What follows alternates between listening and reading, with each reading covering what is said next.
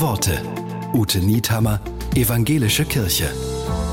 Die Schauspielerin Anna Brüggemann hat einen kurzen Draht zu Gott, ihre Zwillingsschwester. Sie erzählt, viele Menschen glauben an Gott, wenn sie Bach hören, so geht es mir auch.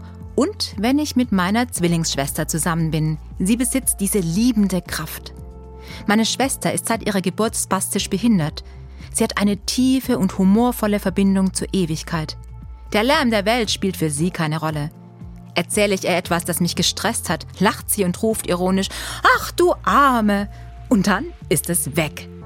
Sie hat eine wahnsinnige Fähigkeit, das Schöne zu sehen. Das hat sie mehr als alle anderen.